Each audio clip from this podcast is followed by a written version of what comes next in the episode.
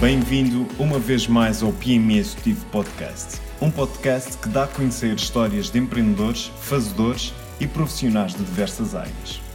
Neste 12 episódio do PME Executivo Podcast, conto com a presença do Daniel Alves, que fala sobre o seu percurso de formação em Economia e Psicologia, bem como sobre o seu percurso profissional por diferentes áreas. Recentemente, o Daniel iniciou um novo projeto, Comportamento, onde trabalha as áreas do coaching, PNL e hipnoterapia. Apesar deste episódio ser um pouco mais longo, acredito que vais querer ouvir até o fim, pois está recheado de conteúdos interessantes sobre a maneira como pensamos, como vemos o mundo e o que podemos ganhar ao sair da nossa zona de conforto. Ajusta o volume e deixa de ficar no PME Executivo Podcast. Olá Daniel, bem-vindo ao PME Executivo Podcast. É um privilégio ter-te aqui no PME Executivo Podcast. As pessoas não sabem, mas tu foste um dos principais responsáveis pelo início do projeto de formação do PME Executivo. Pois foi contigo que fiz o primeiro workshop e formação já em 2017. Chamou-se na altura Mais Produtividade, Menos Stress. Penso que te recordas. Ah, lá, Tiago. Claro que sim, recordo e é um prazer uh, recordar esse, essa altura. uh, vejo que via potencial em ti, a forma como estavas animado na, um, em, no fundo, divulgar e partilhar o conhecimento e a tua área de, que tu, no fundo, adoras, não é? E sim, foi um prazer para trabalharmos em conjunto. Exatamente. Nós uh, já nos conhecemos há algum tempo, já uhum. tem para aí nove anos desde que, que eu fiz um estágio num banco em que tu também uh, trabalhaste. E depois fizemos também a formação inicial de formadores. Exatamente, em conjunto. E a partir daí, olha, fomos mantendo aqui algum contacto e hoje uh, trouxe-te aqui ao, ao PME Podcast porque sei que tens muita, muito conteúdo importante para dar para as pessoas e estás a desenvolver atualmente alguns projetos que são uh, interessantes. Para quem não te conhece, que idade tens e em que áreas, que eu sei que são de, pelo menos duas, és formado? É assim, estou com 44 anos, portanto estou porque é um processo contínuo, não é? uh, portanto, eu venho, em termos de formação, a minha parte académica vem sobretudo da parte dos números, portanto eu sou licenciado em Economia e depois tenho uma série de pós-graduações e formações nessa área, portanto mesmo com mestrado também na área de gestão e portanto na área de finanças há uma outra área que, entretanto, depois me foi puxando, que é exatamente a área da, da psicologia. Uhum. Também és formado então em psicologia? Não sou formado porque, digamos, tenho uma cadeia em falta e, portanto, isso quer-me dizer, tem, quer dizer que não sou formado. Mas, digamos, 99%. no 99% lá, tá, okay. podemos dizer que está cá dentro. Muito bem, sim, senhor. Eh, então, em termos de percurso formativo, eh, é uma área que a formação, sei que é uma área que tens muito interesse e valorizas. Eh, e para além de, destas duas áreas principais que, em que te formaste, quais são outras áreas que tens vindo a adquirir conhecimentos? Eh, sei que coaching, PNL, fala-me um pouco sobre, sim, sobre sim, sim. o percurso que tens feito nessas áreas. Sim. Uh, isto, sabes que no fundo o conhecimento é um bocadinho como, como as cerejas, não é? Portanto, vais puxando e depois vem outra. Eu, uh, quando fui depois para a psicologia, foi no sentido de obter algumas respostas que não obtinha na parte dos números. Portanto, comecei a perceber que ali as emoções tinham algum papel uh, e hoje percebo que tem muito papel, se não quase todo, mas na altura percebi que ele tinha ali algum papel e precisava de descobrir isso. O que me levou depois a conhecer pessoas Conhecer pessoas, não no sentido de as conhecer, obviamente que as conhecemos na rua e falamos e etc., mas no sentido de perceber quem é que elas são. Uhum. Porque, como em tudo na natureza, nós temos uh, padrões e nós podemos ser milhões, mas uh, existe uma certa forma de ser e de estar que, se nós olharmos com atenção na sociedade, percebemos que existem pessoas que agem, agem de determinada maneira. Okay. E foi esse tipo de padrão que eu comecei a querer perceber e a querer explorar. E isso levou-me, obviamente, a ferramentas como o, o, o coaching, depois a programação neurolinguística. Claro que por, por, aqui atrás estava também um sentimento de ajudar, Mas esse foi um sentimento que se foi desenvolvendo depois de seguir, porque dei-me conta que começava a ter essas ferramentas uhum. e que podia efetivamente ou uh, partilhar conhecimento ou, ou ajudar as, as, pessoas. Mas uh, no, no, início foi aquela curiosidade de perceber quais são os padrões que ali andam, como é que, funcionamos. como é que nós funcionamos para tentar conhecer melhor as, eh, as pessoas. Porque dava-me conta, e ainda hoje mudou, que nós não usamos a maioria das nossas ferramentas, da nossa forma para comunicarmos com os outros. Somos de alguma forma modelados pela cultura para, por exemplo, usar só muito o que é a linguagem uh, verbal, portanto, a Sim. voz. Temos alguma dificuldade em, por exemplo, falar de sentimentos, das nossas emoções. Existe quase como uma espécie de código em que as coisas têm que ser ditas de determinada forma e de determinada uhum. maneira. E nós não somos isso, nós somos muito mais do que isso e, e essa necessidade de me entender a mim próprio, uhum. uh, poder também explorar esses sentimentos, essas emoções que têm em mim e obviamente que depois também as tentei encontrar, digamos, numa forma de espelhamento nas outras pessoas, perceber de que forma pensavam, porque é que pensavam de maneira diferente, porque é que alguém vê uma coisa diferente do que eu vejo. E portanto, todas essas, essas, essas dúvidas, digamos assim, uh, levaram-me a entrar num percurso de conhecer tantas pessoas e entrar para estas áreas. E, e já agora falaste aí de, de dois uh, temas, uh, que é o coaching e a programação neurolinguística. Uhum. Para quem já ouviu falar disto, mas que pensa que há a mesma coisa, isto mistura-se, com, qual, quais são as principais diferenças aqui de, destas duas áreas? Destas duas áreas.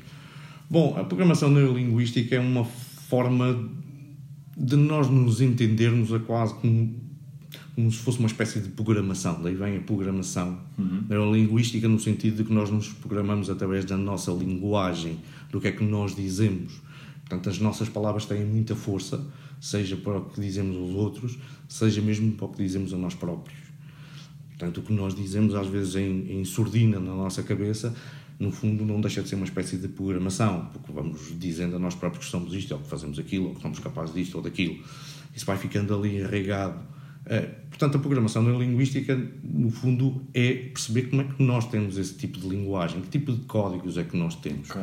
como é que nós nos podemos codificar, se assim podemos dizer, de que forma uh, podemos melhorar determinado comportamento. Porquê? Porque se há pessoa que faz um comportamento certo, isto é, se ela obtém sucesso naquilo que ela faz, uhum então é possível eu também repetir o mesmo processo. E a questão é o que é que ela faz, como faz, o que sente, quais são as estratégias que uhum. usa para obter aquele resultado. Okay. E se eu conseguir perceber quais são essas estratégias, é quase como se fosse olhar para o que ela faz, mas entender passo a passo cada momento de decisão, onde é que ela tem a dúvida, onde é que ela se sente de determinada uhum. forma, porque é que ela age, sou capaz de repetir esse processo para mim próprio ou para outra pessoa qualquer. Okay. Portanto, isto é, no fundo, uh, o que é a modelação. Certo. Portanto, é modelar-nos e olhar se alguém consegue fazer algo, eu também consigo fazer. Uhum. O coaching, já estamos a falar de um processo. Um processo que o seu sentido é levar a pessoa ao seu melhor. Okay. Ao seu melhor. Pode ser em diversas áreas.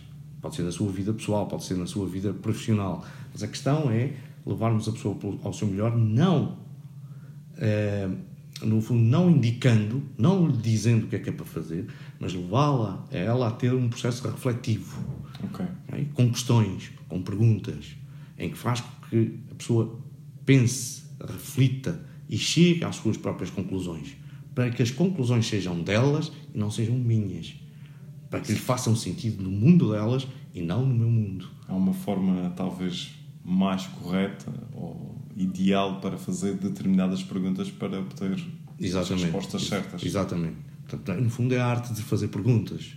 É a arte de ir questionando nós, na nossa forma de falar no dia a dia, não estamos habituados a questionar-nos uns aos outros. Uhum. Eh, obviamente, fazemos perguntas, mas são perguntas ligeiras e que muitas vezes até não tiram dali as respostas que nós queríamos. Porquê? Porque não fazemos as perguntas corretas. E quando estamos num processo de coaching, faz exatamente esse tipo de pergunta. É a pergunta que vai mexer, que vai, uh, no fundo, escavar um bocadinho ali debaixo da pedra para perceber uhum. o que é que ali está e levar a pessoa a tomar consciência disso. Ela própria toma consciência disso. Olha para aquele processo e diz: Bom, efetivamente, eu tenho esta forma de pensar, eu posso fazer isto, tenho estes recursos, posso fazer isto desta maneira. Sim, assim. por ela, não com a indicação de ninguém. Estas duas áreas estão, penso que estão muito interligadas, uhum. pelo que vou percebendo e também vou lendo sobre, sobre a matéria. Há alguma forma, por exemplo, quem quiser começar a, a aprender mais sobre, sobre o PNL e o coaching, há alguma forma, por exemplo, de começar primeiro com o PNL e depois com o coaching ou tanto faz? Há algum processo que há bases que devem de ser dadas primeiro?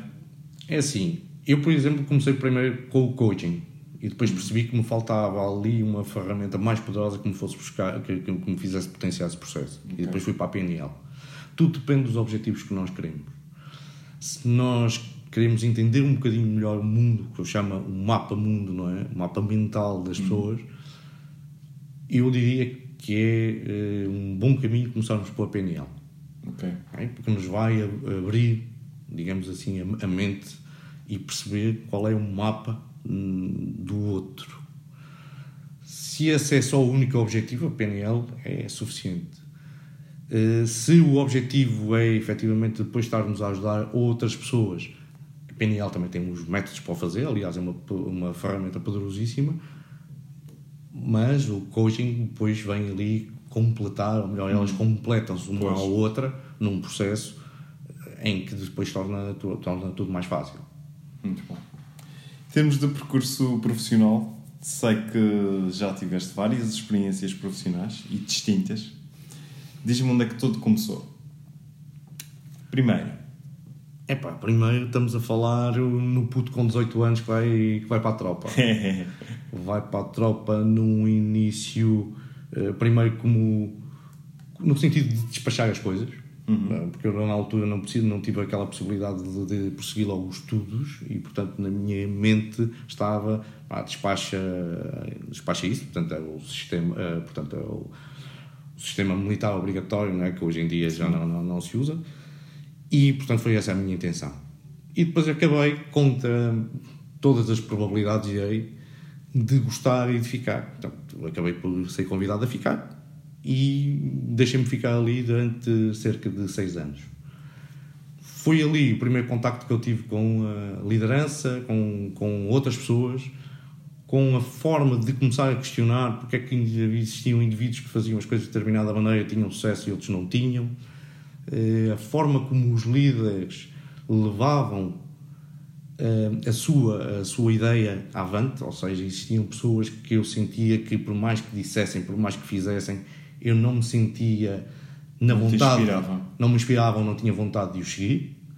E existiam outras pessoas que só em duas ou três palavras me levavam à obediência, não uh, na forma dura da palavra, mas simplesmente por respeitar, na forma como diziam, na forma do carisma que tinham as, as suas palavras. E isso começou-me a levantar, a levantar essas questões. Uhum. Porque exatamente como é que alguém com duas, três palavras me leva uh, quase a ter vontade de o seguir para onde é que, é que, ele, que ele vá, e, e, outro que pode estar ali o dia inteiro a, a dizer o que ele quiser, que não me, não, não, não me suscita, não, não, não me inspira. Portanto, comecei ali a perceber que existiam coisas diferentes. Muito bem. E a partir daí, a partir daí eu vou depois para a banca tenho o meu percurso Já agora, na banca. Como sim. é que há este corte, este corte, esta mudança totalmente, obviamente, da, da área? Não, não, sim, não... embora não fosse totalmente da área, porque eu já vinha também de uma coisa dos números, portanto já vinha da parte da contabilidade ah, e dessas, okay. e dessas okay. coisas todas, em termos da minha educação do, do, no ensino secundário. Vem exatamente pelo gosto do, do, dos números. Na altura eh, estávamos no boom da, portanto, da banca. Sim e eu sempre fui muito estratega em termos do que é, que é o pensamento das coisas e dei-me conta que tinha ali uma janela de oportunidade que é duas uma, ou permaneço onde estou e avanço para o quadro, ou portanto faço todas essas coisas, ou mudo e aproveito o que é que está acontecendo portanto, no mercado. E como era uma área que eu gostava, uhum. uh, portanto não tinha nada a perder. E foi assim que aconteceu, portanto lancei-me, fiz os meus, mandei os meus currículos, as, minhas, as minhas, as minhas coisas, E, e fui convidado depois a, exatamente a integrar a equipa de, um, de uma instituição financeira. Tiveste quantos anos na banca? Cerca de quase 18 anos. Uma vida. Quase 18 anos. quase 18 anos, muito bem. Anos. E, e depois eh, houve um fim na banca, correto? Da minha parte, sim. Sim, claro. na banca em geral, da minha parte, sim. Mas, mas da tua parte, há aqui um, um momento que talvez sentiste que tinhas que dar outro passo? O que é que aconteceu para deixar? Porque às vezes okay. conheço alguns profissionais, obviamente, da, da banca, que também, que, onde, onde trabalho, apesar deste ser um projeto, o PNS teve um projeto à parte, eh, mas conheço muitas, muitas pessoas e costumam dizer que os bancos sabem desprender bem, porque uhum. têm algumas condições que, que, que no privado poderemos, noutras empresas do privado, poderemos não ter. O que é que, o que, é que te fez libertar? Bom, isto foi, foi, foi, foi duro em termos mentais de tomar uma, uma decisão dessas. Eh, devo dizer que tive que, no fundo, queimar pontos. Literalmente queimar pontos foi mesmo uh, não ter hipótese de regresso. Isto porquê? Uh, porque eu já há cerca de uns 10 anos que ando nestas áreas do desenvolvimento pessoal e do que é que é o crescimento e sei, sentia há muito que precisava de fazer algo diferente. É verdade quando dizes que a banca nos prende muito bem, cria-nos, eh, portanto, condições de estabilidade e tudo isso. Uhum. Mas depois vem aquela pergunta que se faz no coaching, que é quando estás lá com 60 ou com 70 e 80 anos, olhas para trás na tua vida e perguntas-te se realmente viveste aquilo que estavas um, disponível uh, para viver. E a pergunta, a resposta a essa pergunta era negativa. Não porque eu não gostasse do que estava a fazer. Uhum. Um, eu tive, portanto, um bom crescimento de carreira dentro da banca e, portanto, estava já numa função, uh, portanto, interessante. Mas porque percebia que dali eu já não conseguia crescer mais. Ok. Eu já não conseguia tirar mais dali. Ok, eu podia ficar ali naquela posição, passaria os próximos 20, 25 anos a fazer, não direi praticamente o mesmo, mas por aí andaria. Sim e nessa resposta a essa pergunta eu percebi que não me ia sentir realizado. A questão que se põe é, e então mas dás assim um passo desses e como é que é o futuro? Bom, nós temos as nossas competências e a primeira coisa que nós temos que fazer é acreditar em nós próprios. E eu sei e acredito em mim. Se me disseres o futuro estava delineado e tu sais de um pé e vais para o outro, não, isso não aconteceu, por isso é que eu queimei pontos. Mas também tenho a certeza, e portanto devido também às minhas próprias origens, em que sei meter a mão na massa se for, se for necessário. E portanto, a partir do momento que tenho isso, eu no fundo tenho todas as perspectivas de crescimento, basta só estar disponível para fazer.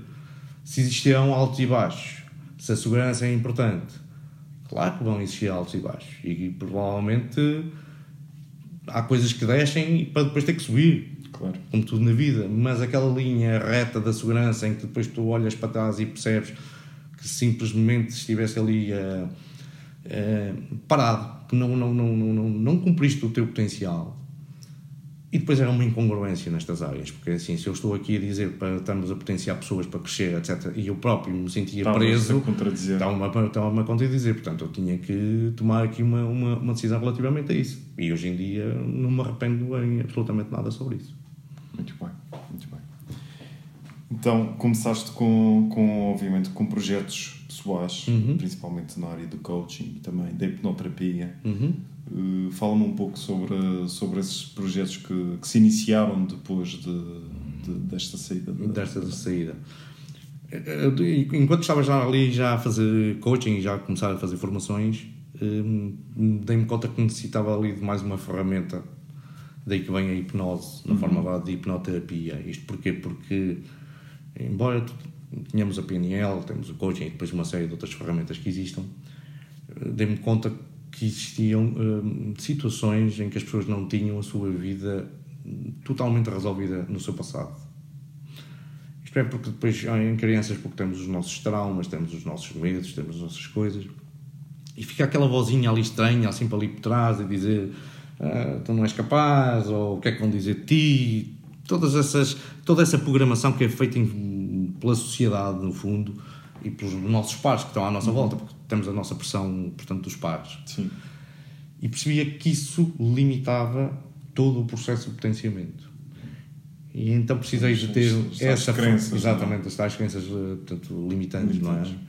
E precisei de algo que as trabalhasse. E, portanto, eu e vou para, para a hipnose para tentar descobrir como é que se trabalha isso, o que é que eu poderia E fazer. o que é isso da hipnose? Porque quem olha talvez assim para o nome, pensa que por vezes pode-se assustar e dizer isto é uma coisa Sim, meio maluca, Sim, sim, parte, Sim. deve estar, não sei se ligada à parte espiritual, não sei, mas explica aqui um pouco o que é isso da hipnose, talvez para desmistificar uh, Um este, este tema. Sim. A ideia, se calhar, posso estar errado, mas eu acho que, pelo menos do que vou falando com as pessoas, a ideia que nós temos da hipnose é um bocadinho aquela ideia que passa na televisão, daqueles espetáculos de palco, e isso assusta um bocadinho as pessoas, porque realmente isso existe, mas isso é de uma forma eh, lúdica. E tem os seus truques para, para que as coisas funcionem daquela maneira e tenham aqueles resultados. A questão é que o estado hipnótico é um estado natural do ser humano. Nós todos entramos nesse estado. Vou-te dar um exemplo. Basta, por exemplo, estás a ver um filme interessante e alguém chama por ti e tu não o ouves. Tu estás ali num estado Uhum. de transe. Ok. Estás, Então, então, estás conectado. conectado. Então, o que é isso? A hipnose não é mais do que um estado de alta focagem. Nós estamos altamente focados em algo. Ok. É só isso. Isso é um estado perfeitamente natural que nós passamos por ele várias vezes no dia. O técnico que trabalha com a hipnose, o que ele faz é induzir a hipnose, ou seja, levar a pessoa que entre nesse estado no momento que nós precisamos dele para, seja para nos potenciar, seja para ir buscar eh, qualquer coisa que precisa ser trabalhada no passado, até na aprendizagem a hipnose é importante, aumenta o nosso rendimento, a forma porque, porque nós estamos super focados a aprender qualquer coisa. Portanto, a hipnose não é nada de especial, é um estado perfeitamente natural que todos nós temos e que nos foca. Só isso. Claro que sendo eh, guiado por alguém é mais fácil de entrar nesse estado. Ok. Porque eu direi que o estado hipnótico é 80% da pessoa, é auto-hipnose. Eu não consigo hipnotizar. Tem que haver um guia para te Exatamente. levar a um certo nível. Exatamente. Se eu, cons- eu não consigo hipnotizar alguém que não queira ser hipnotizado. É? É É tão simples quanto isto. Nem. e isso é um daquelas, daquelas medos que as pessoas têm, que é, mas será que eu regresso? E será que eh, vai-me fazer qualquer coisa que eu não quero? Não, porque o nosso inconsciente está sempre alerta do que é que está a acontecer. Ok. De dar um exemplo simples como é que o nosso inconsciente está sempre alerta. Com certeza já deve ter estado num local barulhento com muitas pessoas e estás eh, focado na conversa do teu inter- interlocutor, a pessoa que tens à tua frente, estás ali na conversa a ouvi-lo. Sim. Existe todo aquele ruído à volta. De repente, ao fundo da sala, alguém diz o teu nome. E tu ouves.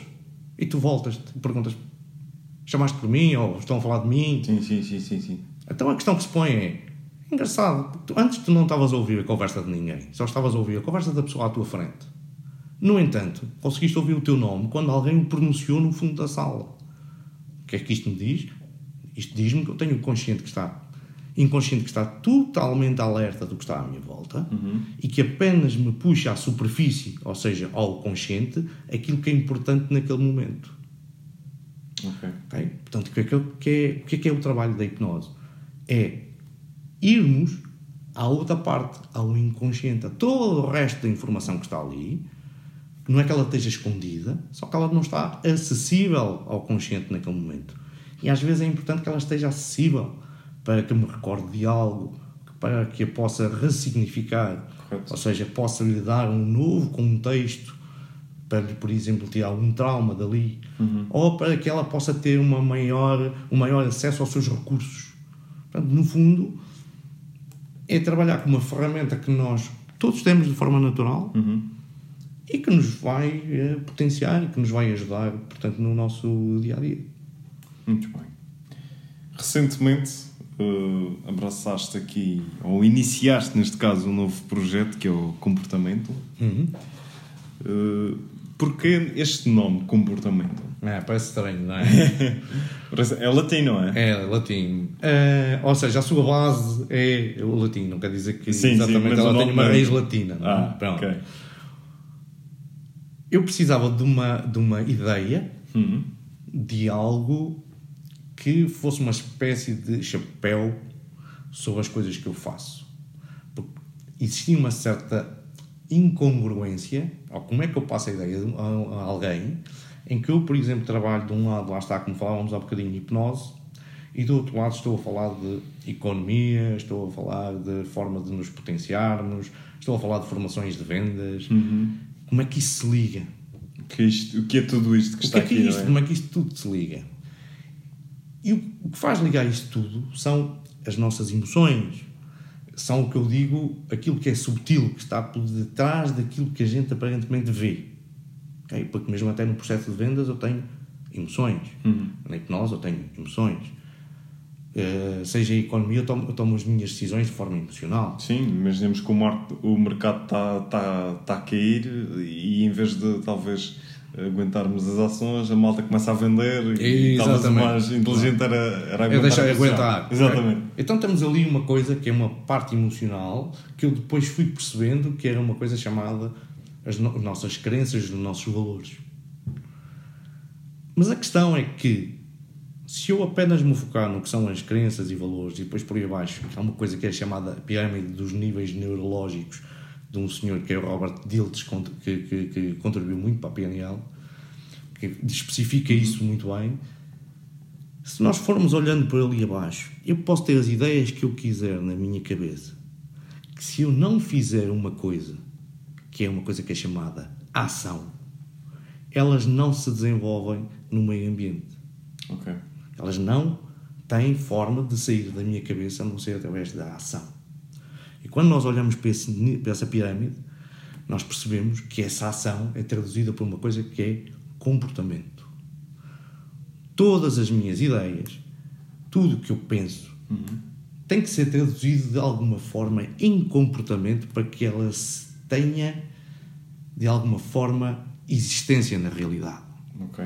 E quando me dizes, mas tudo tem que ter comportamento, mas por exemplo, ideias eh, são faladas, Eh, não estás a fazer um comportamento, mas eu estou a comunicá-las a alguém, e se essas ideias levam e geram um comportamento na outra pessoa, elas, no fundo, também foram um comportamento.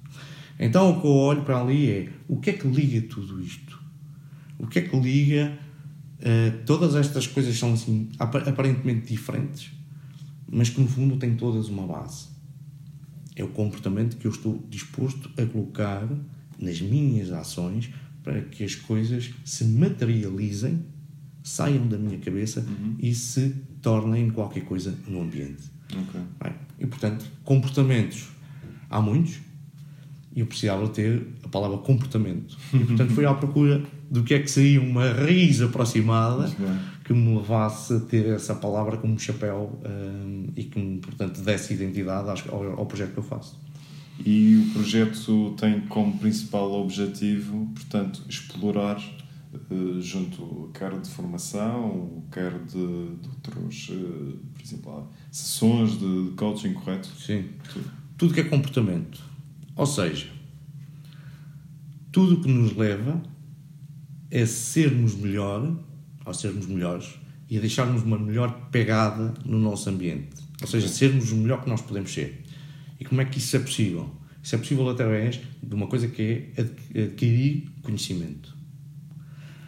E nós realmente, para expandir a nossa fronteira, temos que ter conhecimento. E eu admito, por exemplo, eu sou fanático da leitura, mas admito que grande parte das pessoas não o são. Certo. Não é porque não queiram porque não gostam, mas muitas vezes Talvez não tenham têm o tempo ou não têm a não têm etc, tempo, exatamente. Então, o que é que é preciso termos? Termos, de alguma forma, essa informação condensada. De alguma forma, acesso à informação em que eu, se quiser despender, por exemplo, uma manhã ou um dia, tenha acesso a determinadas informações que normalmente não teria ou que teria que ter, ler meia dúzia de livros para, para, Sim, para, sim, sim. para me chegar a isso. Não é? Isso por um lado. Por outro lado, depois também temos, obviamente, as formações certificadas, que faço com parcerias, Uhum. eh, em que eu, portanto, como formador, portanto, dou essas valências também às próprias empresas, porque sabemos que não é só ter informação, é preciso também que ela tenha um grau de qualidade Claro. e que também tenha validação para o que a própria empresa exatamente. faz. Isso por um lado. Portanto, estamos aqui a, fazer, a falar de partilha de conhecimento. Por outro lado, o que é que eu faço com essa partilha de conhecimento? Porque quando eu começo a adquirir conhecimento, eu começo a ter dúvidas, começo a ter questões. E muitas vezes as pessoas vivem com essas questões. Não é por ir às formações, mas mesmo cá fora, já da sua natureza, do que veem, do que leem, do que ouvem, do que entra pela televisão, do que leem nos jornais, vão, vão mexendo com o, seu, com, com- com o seu mapa, com a forma como veem a vida. E levantam daí questões. Então eu preciso poder trabalhar isso. Então tenho duas, duas, duas áreas onde, onde, onde faço esse trabalho. Digamos, uma montante e outra jusante. Uma, uma, a montante no sentido de trabalhar o que são os medos, as crenças, aqueles problemas um bocado mais existenciais, no fundo, em que vou buscar ali um bocadinho do que é a hipnoterapia, Claro. vou buscar também a própria conversa eh, que nos leva a ressignificar e a sermos melhores connosco próprios. E por outro lado, ter uma ideia de como é que nós, afinal, podemos ser melhores. E isso então parte do coaching e parte também de tudo que são processos que nos podem melhorar. Estratégias, ferramentas, como é que hei de fazer as minhas metas, como é que posso lá chegar, de que forma posso resolver isto. E portanto, tudo isso é, no fundo, criar um, um projeto em que temos conhecimento como principal fator, digamos, partilha de conhecimento. Por isso é que posso trabalhar várias áreas, lá está. É? Tanto vou da, da inteligência emocional, como estou, por exemplo, por nas áreas das vendas, ou da liderança, ou da negociação, porque todas elas se unem da mesma forma. E depois vou então trabalhar os processos um a um, ou então equipa, ou então empresa, conforme é solicitado, nestas áreas, portanto, indo de um lado, da hipnoterapia até ao desenvolvimento, eh, passando pelo coaching, desenvolvimento pessoal, etc. Muito bem. É, é, é muito interessante e, e efetivamente cada vez mais as pessoas procuram eh, áreas destas para, para continuarem a desenvolver-se e a superar e a atingir também novos objetivos. Da experiência que tens tido ao longo dos últimos anos nas áreas do coaching e hipnose também, eh, quando as pessoas te pedem ajuda, quer seja para resolver um problema ou para atingir novos objetivos, patamares, onde é que as pessoas costumam estar mais bloqueadas e o que é que lhes impede de avançar? Crenças. Vamos lá desmistificar isso. No fundo, nós quando somos eh, crianças, nascemos num ambiente, no fundo, que, que nos é imposto, entre aspas. Quando eu digo isto que nos é imposto, é porque eu não escolhi os meus pais, eu não escolhi o país onde nasci, não escolhi a cultura, eh, portanto, que, que tenho. Claro. O que tenho, escolhi, mas naquela uma que criança, nasci... uma criança do Funchal é totalmente diferente de uma criança do Porto. Ok, tem- temos culturas, formas de ver as coisas diferentes. Nenhuma está certa, nenhuma está errada. As pessoas estão perfeitamente. Mas nascemos naquele tipo de cultura. E isso vem à nossa volta quase como se fosse uma espécie de bolha de sabão em que nós vivemos e andamos ali dentro daquela bola. Hum? E às tantas começamos a perceber-nos que gostávamos de fazer outras coisas. Gostávamos de chegar a um sítio diferente. Porque vemos outras pessoas a fazer, porque às vezes não é pelo ver, às vezes é pelo sentir. Há ali quase como um grito de alma, não é? Eu gostava de fazer uma coisa Mas é preciso diferente. ser da nossa, da nossa bolha. Exatamente, é preciso sair da nossa zona de conforto. E então, o grande travão que nós temos ali, normalmente, grande parte das pessoas, não todas, é aquela coisa que diz tu não vais ser capaz, ou então tu não sabes, ou então como é que vais fazer. E são aquelas coisas que às vezes até na- é na nossa cabeça e às vezes até as pessoas que estão à nossa volta. Não é? Sim. Que nos empurram para baixo, que nos. Que nos eh, Repara que as pessoas que nós temos à nossa volta são muito importantes. Uma das, das, das coisas que nós devemos ter cuidado, que devemos ter cuidado, é saber as pessoas que permitimos que estejam à nossa volta. Nós costumamos dizer que somos a média das pessoas que estão à nossa volta, certo? Então, se eu me quero desenvolver e se quer atingir determinados patamares, faz sentido que eu procure pessoas que eu lhe reconheço que são melhores do que eu em determinado aspecto. E não me deixar estar com pessoas que constantemente me levam para baixo e me desanimam e que me dizem que tu não és capaz, etc. Portanto, o grande problema que nós temos aqui e que eu teto é, primeiro, se sou capaz de o fazer e depois, como o vou fazer. Esta é a grande dúvida. Porque depois gera-se ali uma, uma, uma espécie de, de nuvem à volta da cabeça que é, e se eu fracassar? O que é que vão dizer? O que é que eu digo a mim próprio?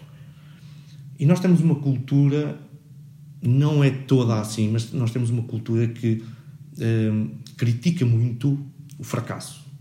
Critica, critica muito, Aponta muito o dedo. aponta muito o dedo, critica muito o, o erro. Não vê o erro como sendo uma possibilidade de crescimento. Porque cada vez que nós erramos, nós tiramos uma conclusão. E se eu aprender uma lição com aquele erro, aquilo foi valioso. Porque eu já não volto lá a cair. Claro. E, mas portanto, tem que passar por mas um eu tenho que passar para- por isso. Para aprender. Eu tenho que passar por isso. E portanto, eu vou cair. E isto, repara uma coisa, quando nós somos crianças a aprender a andar, nós caímos centenas de vezes. Claro. E eu nunca vi ninguém a dizer porquê é que não andas? Eu dizia, porque em criança caí N vezes e pronto, e é um erro e portanto, olha, fracassei e deixa de andar. Isso nunca aconteceu. Claro. Portanto, eu vejo todas as pessoas a andar, elas podem andar por outros motivos, mas por esse motivo de certeza que todas andaram. então quer dizer que todos nós caímos. Então caímos, levantamos. É um processo. Tão simples quanto isto. E, portanto, é desmistificar esse bloqueio mental que nós temos de sair daquela zona de conforto e permitir-nos sair para uma zona de aprendizagem onde, onde, sim, eu vou estar um bocadinho desconfortável, em que vou ter coisas novas que desconheço, é pá, mas elas não me vão matar. Eu vou é crescer.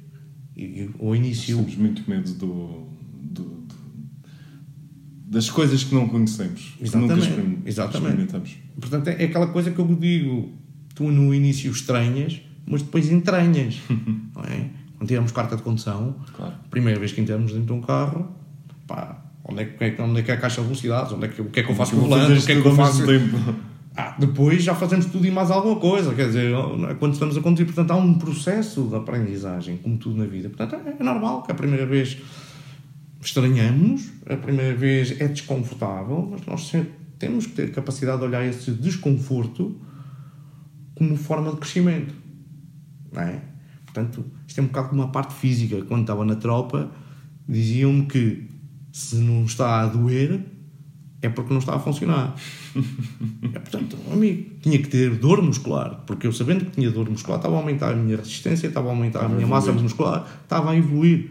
Se eu fazia um exercício e aquilo não tinha dor muscular e no final não tinha eh, dor nenhuma, eu não tinha estado a trabalhar. Claro. não é? Muito bem. É, isso que estás a dizer, faça também uma associação à corrida. Quando começamos, por exemplo, fazemos 7 minutos por quilómetro, mas depois vamos ter que evoluir e baixar. Já vai para os 6 e depois já passamos nos 5,5 e, e acabamos por ter eh, novas zonas de conforto. Exatamente. Exatamente. Passa a ser uma assim zona de conforto. Exatamente. Eh, Aquele, é, primeiro, o primeiro passo é começar a correr, sair da zona de conforto. Claro. E depois de começar a correr, Pôr as sapatilhas, vai- não é? E depois- Exatamente. E depois vai haver novas zonas de conforto. Sempre, constantemente. É, é- é interessante. Diz-me uma coisa, achas que passamos demasiado tempo na roda do hamster e devíamos de parar mais vezes para projetar a nossa vida? Ah, essa é uma pergunta interessantíssima. Sem dúvida. Hum, a roda do hamster como... Sabes que a roda do hamster é algo que me fez pensar muito eh, na forma como levava a minha vida. Que é aquela coisa do... E nós fazemos tudo isso. Não tem mal nenhum, não tem mal nenhuma atenção, mas é preciso pensar sobre ela. Quando nós entramos num ciclo em que nós deitamos, dormimos, levantamos, fazemos o mesmo trajeto, vamos fazer exatamente as mesmas coisas, falamos com as mesmas pessoas, temos as mesmas ideias, chegamos à noite, jantamos, voltamos a dormir e andamos naquele ciclo, aquilo numa semana, num mês, num ano, numa vida, isso é a roda do hamster.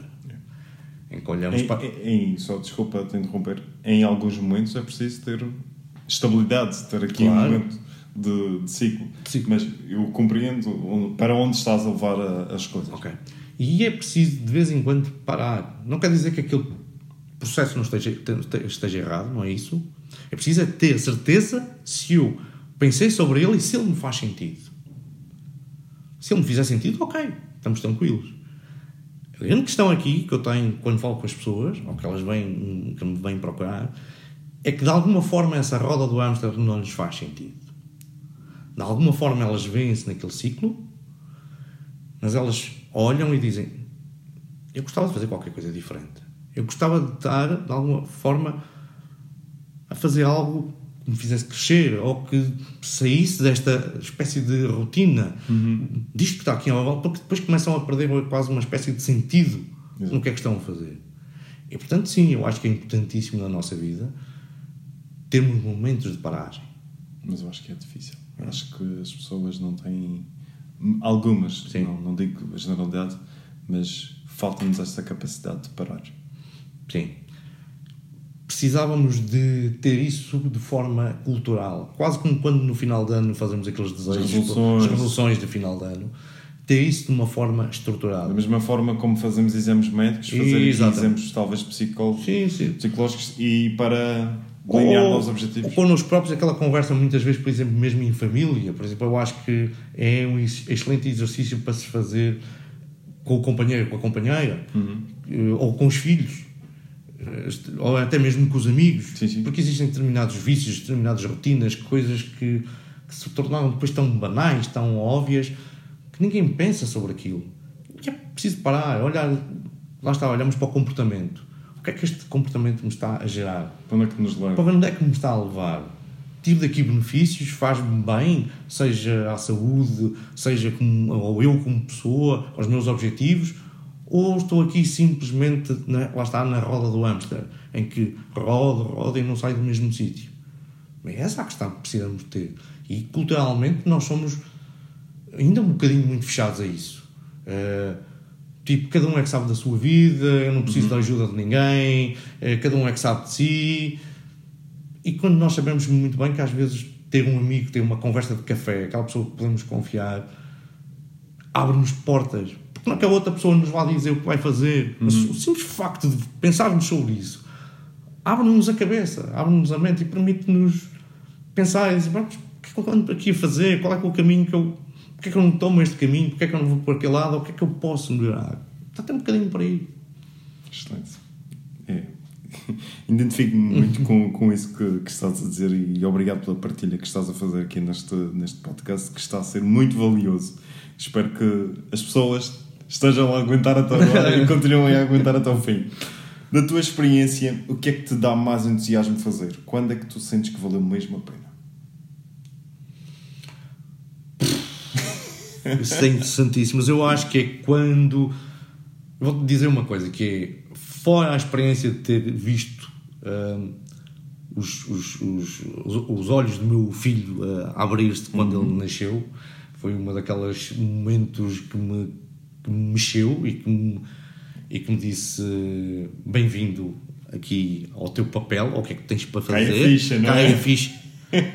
Uh, os momentos mais interessantes são quando eu vejo aquele brilho, aquele sorriso no, no olho de- da outra pessoa que está à minha frente. Quando nós temos uma conversa, ou quando estamos em informação, e que tu percebes que naquele momento foste importante para a vida daquela pessoa. E como é que eu sei isso? É depois, semanas mais tarde, meses mais tarde, anos mais tarde, ter pessoas que me chegam ao meu pé e dizem: Tu não fazes ideia da importância daquela conversa que tivemos os dois.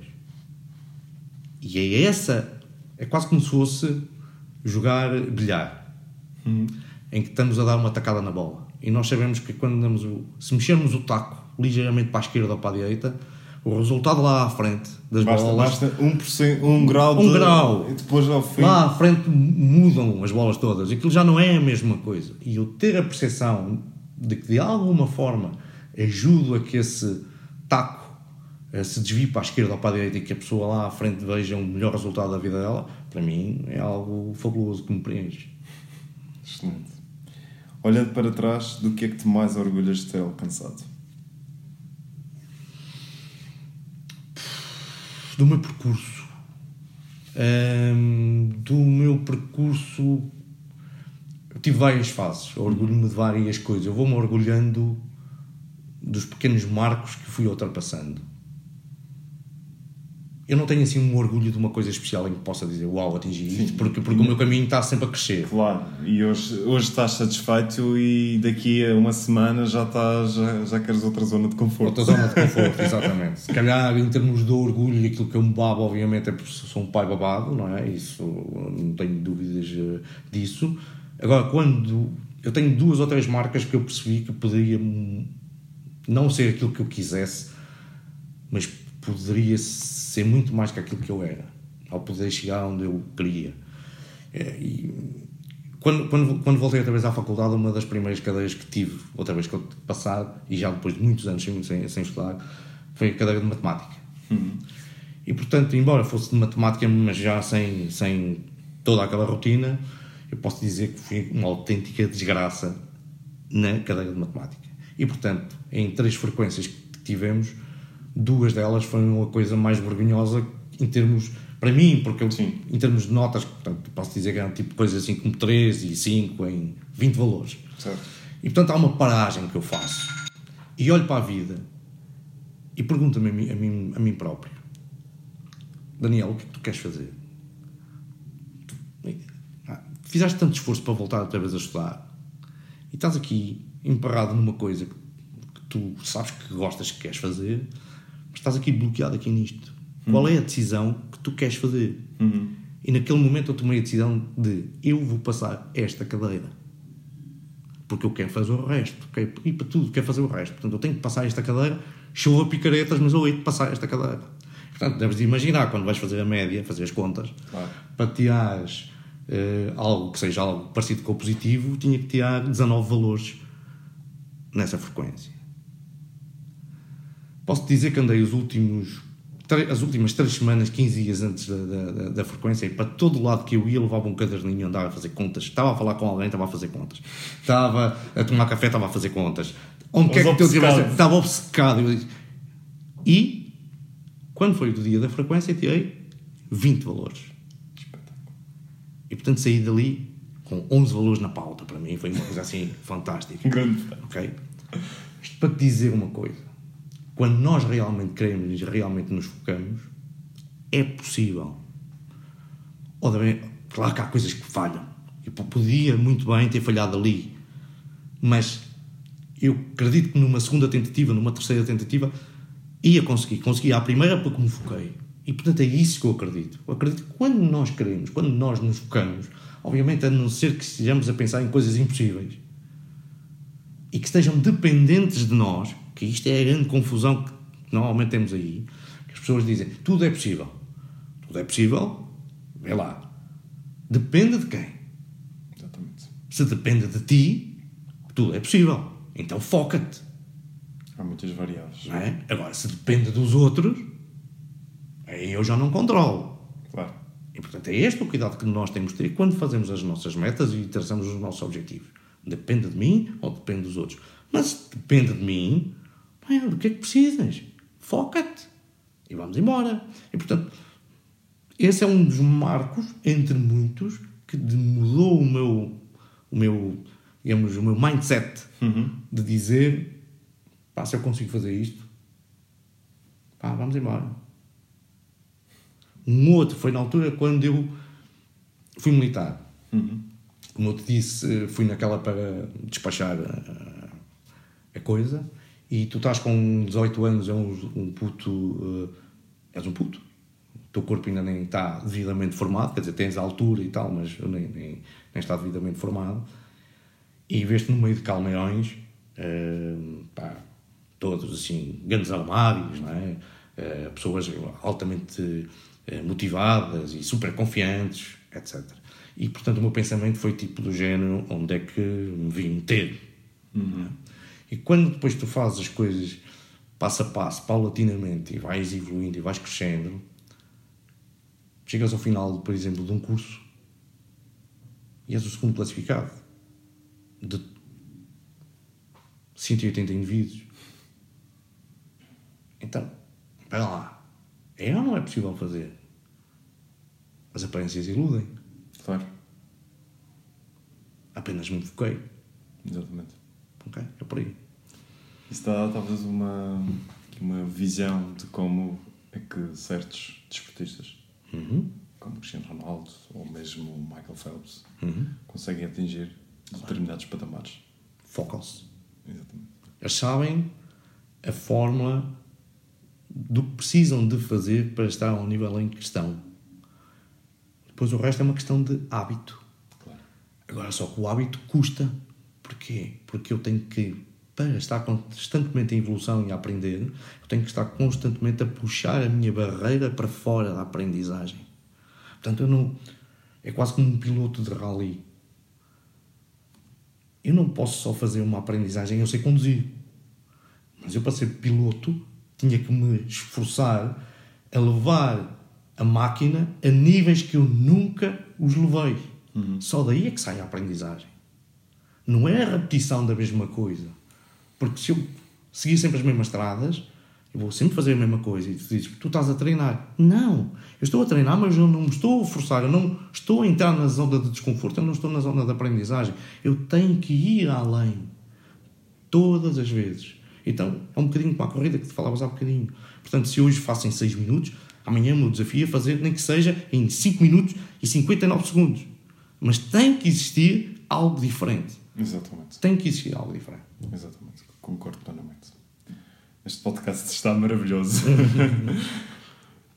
o que é que as pessoas podem esperar da comportamento até o final do ano e também para 2020? Tens já algumas coisas já planeadas? Vais andar aqui pelo, pelas formações?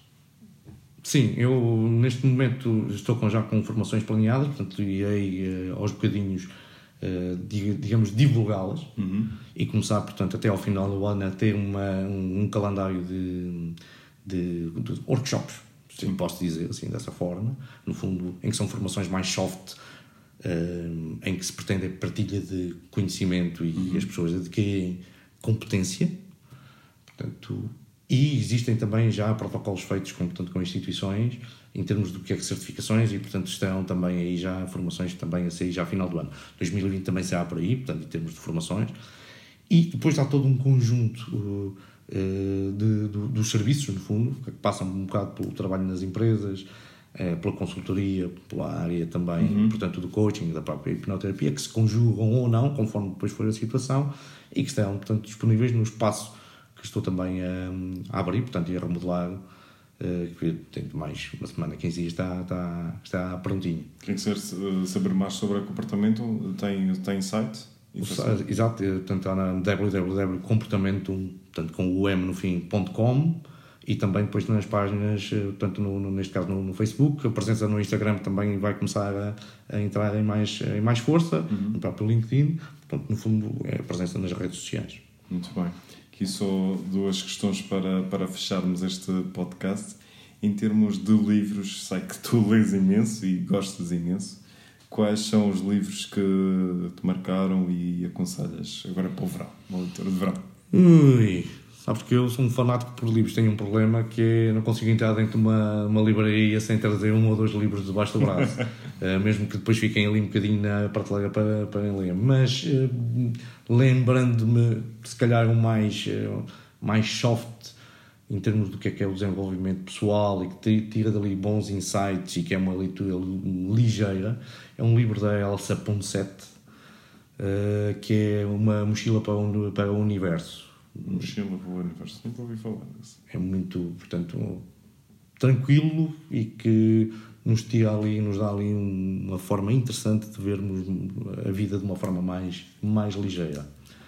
Para quem gosta destas áreas do coaching, da PNL, que se quer desenvolver ou ter curiosidade ali, eh, existe um livro que é o Coaching com PNL, que é da Christine McNee, eh, em que explica muito bem os processos, a forma como funciona o coaching, como funciona a programação neurolinguística, todos os bases. professores dá ali muitas boas bases da forma como pode ser trabalhado.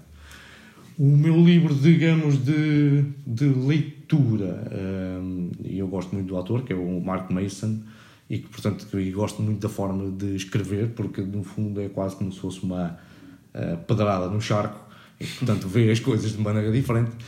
E que eu acabei de ler ainda há pouco tempo é o Está Tudo F. não é? Se assim eu posso dizer, e depois também há um outro que também mais ou menos daquela, daquela família, em que, portanto, é uma forma diferente de ver a vida, a ver uh, as expectativas, a forma uhum. como digamos, é ver a coisa num outro prisma que, deixa, que, que, nos deixa a pensar, que é brincalhão e que, acima de tudo, é contundente nas suas quando, quando, quando, quando fala as suas verdades, não é? Portanto, uhum. entre aspas, não é? Porque não existem verdades uh, fechadas, mas quando as diz é de uma forma contundente, que nos abala, uh, mexe um bocadinho connosco. Portanto, acho, acho um, um livro interessante para, para a leitura destas férias. Muito bem. Em termos de líderes, tens assim alguém de referência que queiras mencionar? Sim, tenho vários líderes que de alguma forma eu vou. Que te inspiram. Que vou tentando perceber, lá está, modelar, tentar perceber quem são aquelas pessoas, porque é que elas se tornaram líderes e de que uhum. forma essa liderança se espalhou e de que forma, portanto, fizeram a sua pegada neste momento, em termos da forma como eu também vejo o mundo e das áreas que eu gosto, que sou também muito voltado para o futuro, uh, o que aí vem, uh, os saltos tecnológicos que aí temos. Eu tenho dois, dois líderes que, que, tanto no desenvolvimento pessoal, conjugado com que é a parte de ser visionário, um, puxam muito por mim. Um deles é o Richard Branson, portanto, que, que, que tem a Virgin. Uhum. Portanto, a sua forma como ele, uma forma descontraída, quase como vê a vida, e, mas que, que, tem, tem, portanto, ali uns insights, uma, uma, quase com uma sabedoria que eu não vou dizer que é inata, mas que lhe surge quase de uma forma assim intuitiva. Uh, gosto muito da forma como ele pensa e uhum. projeta o que é, que é o mundo do futuro. E o outro é o Elon Musk. Elon Musk também pela forma visionária e disruptiva que tem relativamente ao que são as nossas crenças, a forma como vemos o mundo, não é? Os trabalhos que ele está a fazer, por exemplo, na área da exploração espacial, uh, nas áreas das tecnologias. Já, já leste a bibliografia dele? Já estive a ler a bibliografia, portanto, super interessante. Portanto, são, são coisas que nos mostram que devemos sonhar grande. Portanto, se é para sonhar, Pá, sonhamos grande. Depois logo se vê se chegamos ao sonho, se, se ficamos pelo meio do caminho do sonho. Mas é. Pá, mas se é para sonhar, então sonha grande. E, e realmente nesse, nesse aspecto ela é inspirador para mim. Muito. Quem quiser uh, seguir o teu trabalho, onde é que te pode encontrar? Por exemplo, LinkedIn, Facebook? Sim, é, portanto... Procurar por Daniel Alves. Daniel Alves, portanto, neste caso é portanto, comportamento. Sim. Comportamento, como lembro, portanto, há, há pouco. Uh, portanto, no, no, Facebook é a mesma forma, portanto, arroba comportamento só. E, portanto, através das, depois da, da, página da internet, portanto, www.comportamento.com. Muito bem. Daniel, muito, muito obrigado pela tua disponibilidade para dar esta excelente entrevista para, para o PMI Executive Podcast. Se aguentaste até o fim, tu que estás a ouvir, És um verdadeiro vencedor, porque foi uma entrevista grande, mas está repleta de conteúdo que dá para tomar notas e notas e notas, para levar para a vida. Portanto, muito obrigado mesmo por é, foi um prazer. disponibilidade. Prazer e desejo votos de, de sucesso, porque aproveitei esta oportunidade também, porque te vi crescer, lá está, e te vejo crescer eh, portanto que a PME Executivo tenha, tenha sucesso e que continues a fazer também um ótimo trabalho, porque sei que é exatamente no fundo também desenvolver pessoas, focado noutra área, mas tenho que te dar os parabéns por isso. Muito obrigado, Daniel. Muito obrigado.